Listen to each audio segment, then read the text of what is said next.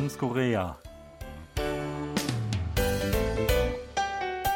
Zum Semesterende vor einigen Wochen traf ich mich mit deutschen und koreanischen Kollegen und Kolleginnen erstmals seit über zwei Jahren wieder zum traditionellen Abendessen. Alle waren schon oft in Deutschland gewesen. Sie bzw. wir haben dort studiert und viele auch promoviert, also viele Jahre dort gelebt. Irgendwann kam die Sprache auch auf das Essen in Deutschland und schnell wurde es als sehr salzig verurteilt, was für viel Zustimmung sorgte. Insbesondere ein Topf sei viel zu salzig.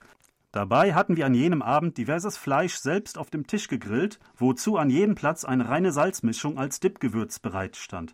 Aber das fand niemand zu salzig, außer wir Deutsche. Genau wie die Dönsang-Suppe, die mitten auf dem Tischgrill in einer runden Ausbuchtung vor sich hin köchelte und immer zähflüssiger wurde. Schmeckt man etwa das Salz in der eigenen Suppe nicht? Gehen wir dem Mysterium heute einmal auf den Grund. Sebastian, findest du das Essen in Deutschland salziger als in Südkorea? Also wüsste ich jetzt nicht unbedingt, äh, ob das wirklich salziger ist. Also es ist sowohl in Deutschland als auch in Korea recht salzig. Ähm, in Deutschland muss man schauen, natürlich, wenn man in den Biergarten geht oder wenn man auswärts isst, denke ich, ist es nochmal extra salzig. Aber jetzt so allgemein weiß ich nicht, warum deutsches Essen wirklich so viel salziger sein sollte.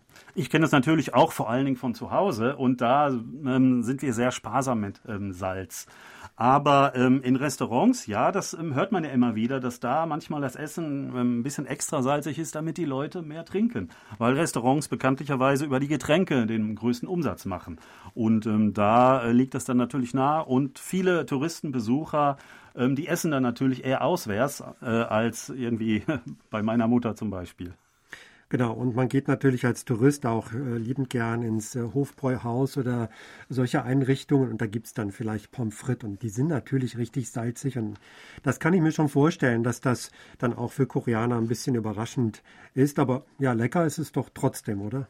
Ja, es gibt natürlich ähm, verschiedene Gerichte, die ex, extra salzig sind. Salzkartoffeln, Salzgebäck, ähm, aber da hört man das natürlich auch schon im Namen. Oder gesalzene Erdnüsse, was ich sehr gerne esse. Ähm, oder Maggi, Maggi-Würze. Ja, die Deutschen essen ähm, im Durchschnitt einen halben Liter pro Kopf pro Jahr davon oder nehmen zu sich. Und ähm, das ist natürlich schon äh, sehr salzig, wenn man das ähm, jedes Mal in seinem Essen benutzt. Ja, was, wie ist es mit dem koreanischen Essen? Ich finde jetzt koreanisches Essen ist auch eigentlich recht salzig, aber gleichzeitig auch scharf. Vielleicht also liegt es daran, also wenn das Essen scharf ist, dann merkt man das Salzige nicht mehr so stark.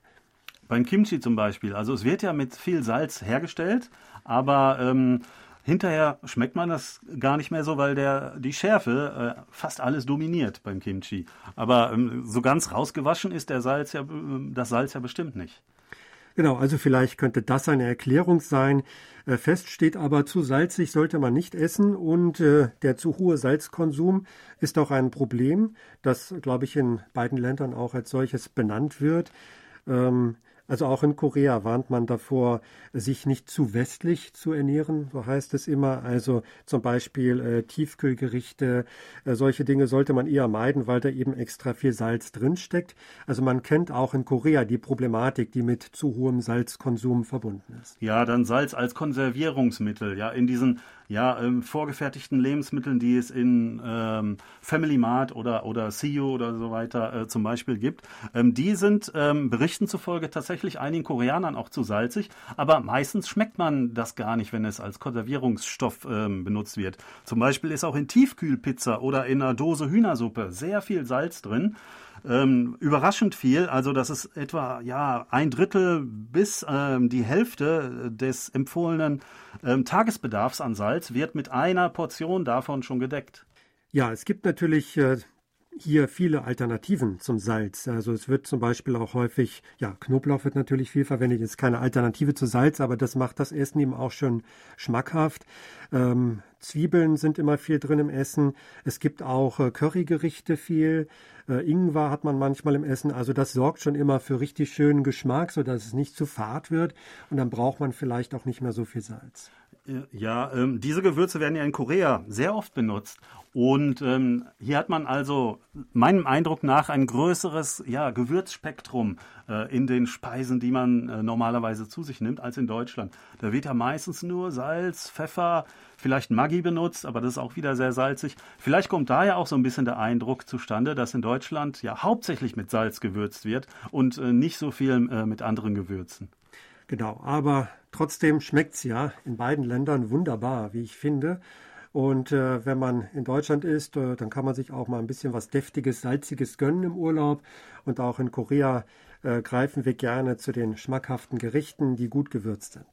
Diese ähm, Kritik, dass deutsches Essen zu salzig sei, kommt ja nicht nur von Koreanern. Auch ähm, Vietnamesen zum Beispiel berichten das ab und zu. Und dort isst man ja auch sehr gerne sehr scharf.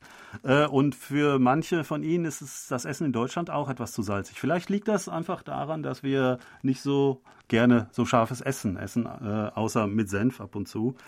Äh, wir sollten also mehr scharf essen und weniger Salz. Die WHO rät auch dringend dazu, ähm, weniger Salz zu sich zu nehmen und äh, das raten wir auch. Und mit diesen Gedanken verabschieden wir uns für nächste Woche, sagen auf Wiederhören, Thomas Kuklinski-Reh und Sebastian Ratzer auf Wiederhören.